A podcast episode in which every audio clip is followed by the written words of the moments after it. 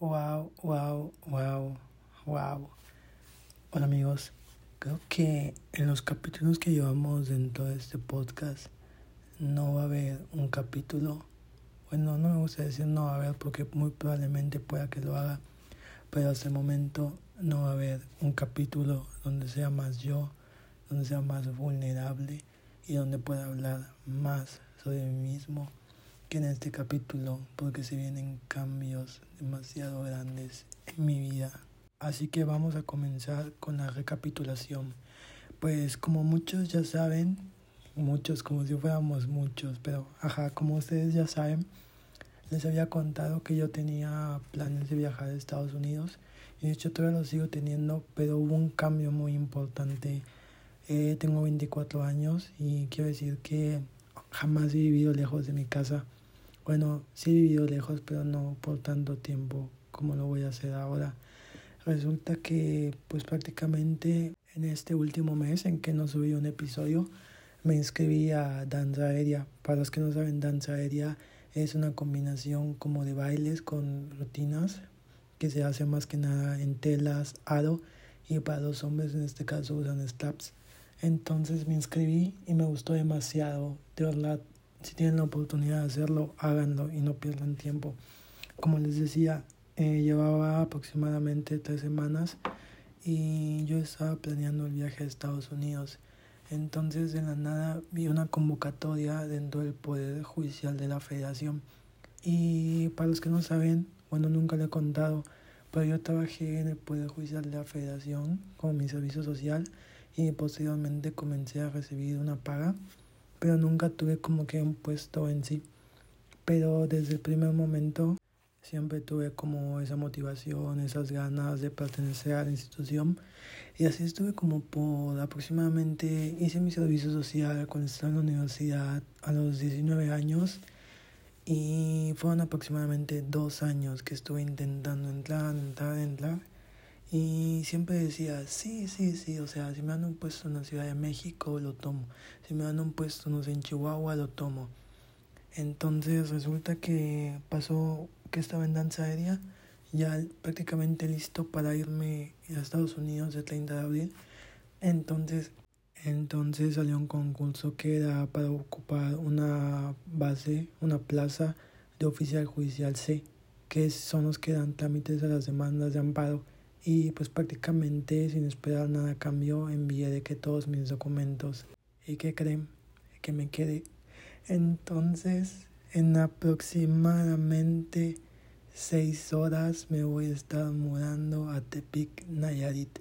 O sea se dan cuenta que tuve uno dos tres cuatro cinco días para como dicen get my shit together y irme Así que aquí estoy grabando este podcast a unas horas de irme sin tener idea de qué va a ser conmigo, porque jamás he vivido solo, jamás he estado fuera de mi casa tanto tiempo, no conozco a nadie en esta ciudad, no conozco a nadie en el trabajo, no sé ni cómo moverme, o sea, jamás, jamás he aprendido a usar el transporte público, yo sé, o sea, lo siento si parezco white pero pues es la realidad de las cosas y estoy consciente de mis privilegios, pero esa es la situación. Así que aquí estoy en esta aventura que les iré contando. Y, es curioso, ¿no? Cómo se relaciona con que, no sé si han visto Encanto, bueno, en esta fecha, hoy que estamos como 29 de marzo, salió hace aproximadamente un mes, dos meses Encanto, me gustó mucho. Pero hay una canción que, que me llega, que es la del Dos Oruguitas, cuando dicen hay que crecer para hacer su propio futuro. Es como que estoy viviendo en el momento ahora. Y lo digo porque recientemente vi unas estadísticas que hablaban sobre los amigos que hacemos durante, durante diferentes etapas de nuestra vida, pero más que nada como desde la adolescencia hasta que acaba la universidad. Y decía que tenemos un número limitado de salidas estadísticamente antes de que pues prácticamente nunca más volvamos a ver a nuestros amigos ya sea que se vayan a una universidad diferente, que estudien un posgrado, no sé, que se vayan a vivir a otro país. Entonces, aproximadamente, si no me equivoco, son unas 700 o 1000 salidas en las que vamos a ver a nuestros amigos, entre, por ejemplo, la escuela, fiestas, como que es una combinación. Y creo que es muy cierto, porque si se ponen a pensar en la vida adulta, vamos a estar con gente que no estuvo durante nuestra infancia, que no nos conoció durante la etapa emo, por así decirlo, no sé, durante la etapa Jonas Brothers, durante la etapa Justin Bieber, sino simplemente es como que gente que va a ver la versión adulta de nosotros. Y es como de wow, porque socializar es un problema, realmente, bueno, a mí me cuesta como que socializar. Y cómo lo voy a hacer ahora que ya no es como, no sé, tienes esta tarea, no sé, nos podemos reunir para hacer tal cosa ¿Qué opinas de esta maestra? ¿Qué opinas? ¿Qué materia te gusta más? O sea, ¿me entienden lo que estoy tratando de decir? Que ahora, ¿cómo se supone que haces amigos en la edad adulta? Y tal vez sí o tal vez no, pero yo siento que eh, muy difícilmente voy a volver a poder tener la conexión que tengo ahora con mis amigos, que con mis amigos que me esperan en mi vida futura.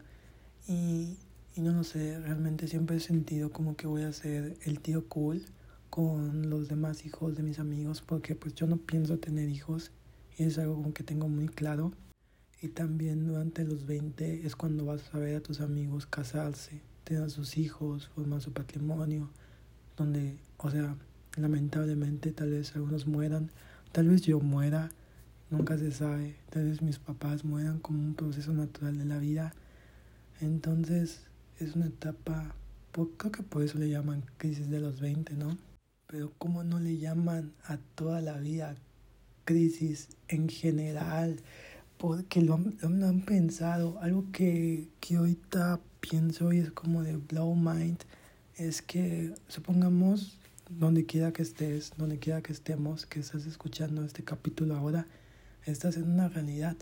Y quiero que mires a, enfrente de ti, atrás de ti, y mantengas cerrados tus ojos y quiero que pienses en este momento. En este momento estamos vivos. En este momento existimos y estás consciente de que estás vivo porque lo sientes y lo percibes y tus sentidos te dicen que estás vivo. Pero, ¿alguna vez has pensado que nuestra existencia es limitada? Que después de que tengas hijos, ellos te van a recordar cuando mueras Probablemente los hijos de tus hijos te van a recordar, pero después de eso no hay nada más. Es como que el olvido eterno, a menos de que hayas hecho cosas para la humanidad o para la sociedad que tengan como que ese valor intrínseco, pero de cualquier otra forma no. Pareciera que como humanos estamos destinados al olvido tarde o temprano. Y aunque a veces sentimos que la vida dura mucho, creo que conforme más y más vas creciendo, te das cuenta que la vida es un ratito. Entonces, por eso es que surgió como que ahora esta nueva filosofía de vida que tengo, que es vivirla. O sea, aprovechar el ahora, el tiempo que tengo, no esperar nada a cambio y seguir adelante. Pues prácticamente viviendo la experiencia humana. Justo es a lo que voy.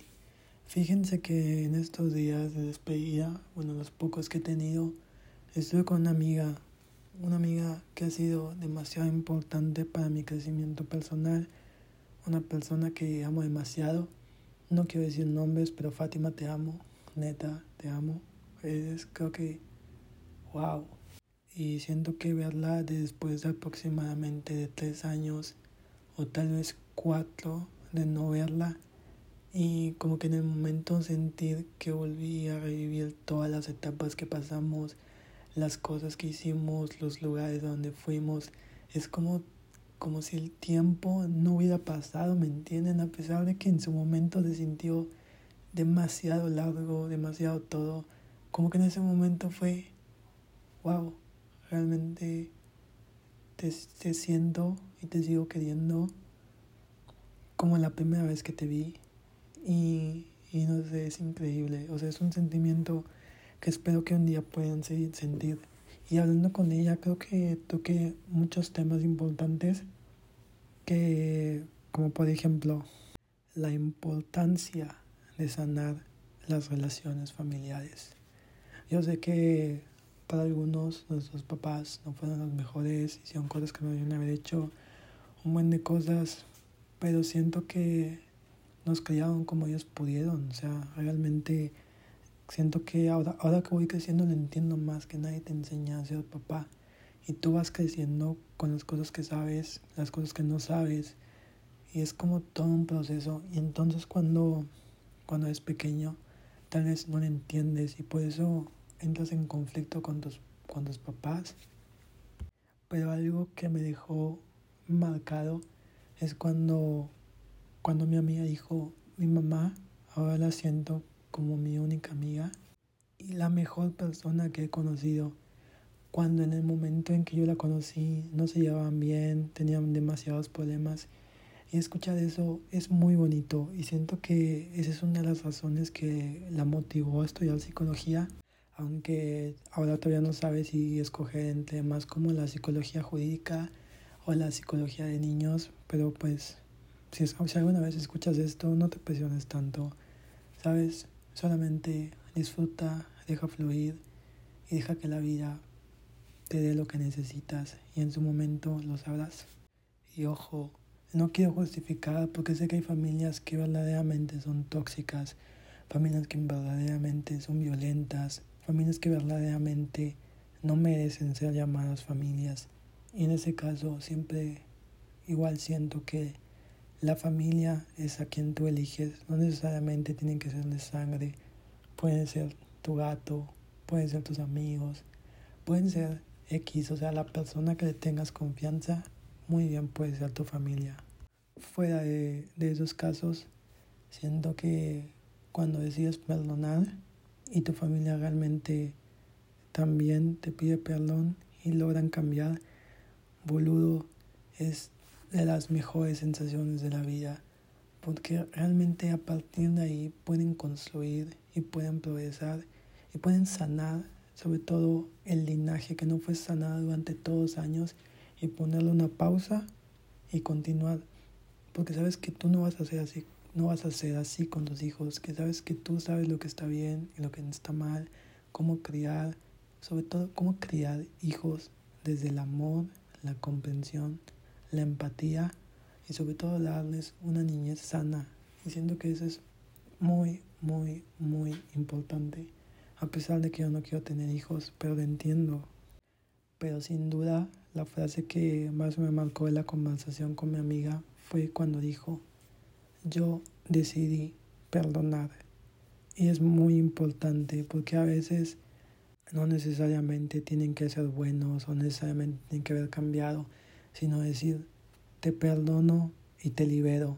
Y a partir de ahí yo voy a ser feliz con lo que tengo, con tu apoyo, sin tu apoyo, pero voy a ser feliz y es muy importante y tal vez ahora no sea el momento, pero tal vez en la Ciudad de México, quién sabe, o sea, todo puede pasar, podamos volver a ser como antes o incluso mejor, porque no? Las cosas, o sea, siempre tenemos como que esta visión muy negativa de las cosas, cuando, ¿por tener una visión positiva de cómo pueden salir las cosas? Tal vez por fin sea nuestro momento de crecer, de sanar y de ser felices, todo puede pasar. En fin, también en estos días estuve recordando a una amiga mía que quiero mucho, que se llama Sofía, también te amo. Y creo que siempre voy a recordar la primera vez que me invitaste a tu casa a comer pitaya.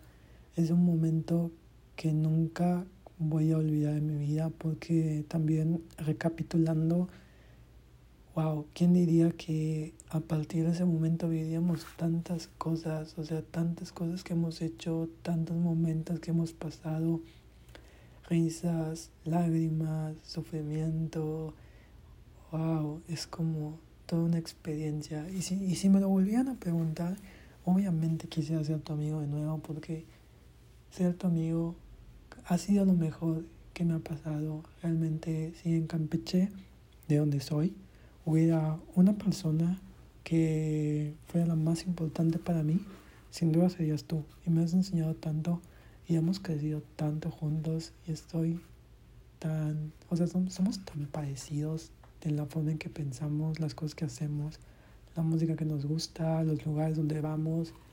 nuestros amigos, tal vez porque somos la misma ciudad. Lo siento. Pero, ¿me entiendes? Es como, wow, esa conexión muy buena. Y tal vez ahora no sabemos qué onda con nuestras vidas, a dónde vamos, qué vamos a hacer, ni qué onda. Pero tenemos toda la vida para descubrirlo, a menos que fallezcamos. Ojalá no. Quién sabe. Tal vez una ceremonia de ayahuasca. Mm, tal vez. Dicen que la ayahuasca es como experimentar la muerte. Es una experiencia que te hace estar más enfocado en la vida ahora. Pero igual con eso, creo que mucho tiempo de mi vida, sobre todo por podcasts como Sabiduría Psicodélica, me hice como la idea de que la necesitaba para estar enfocado en el presente. Y ahora lo pienso y siento que no, porque ahora estoy enfocado en el presente. O sea, realmente estoy manifestando la vida que quiero vivir, a pesar de que estoy seguro que mañana me voy a querer morir. Y voy a decir que ya no quiero ir a Nayarit voy a decir que extraño mi casa, mis amigos y todo. Sé que todo, todo es un proceso. Un proceso para llegar a ser quien voy a ser.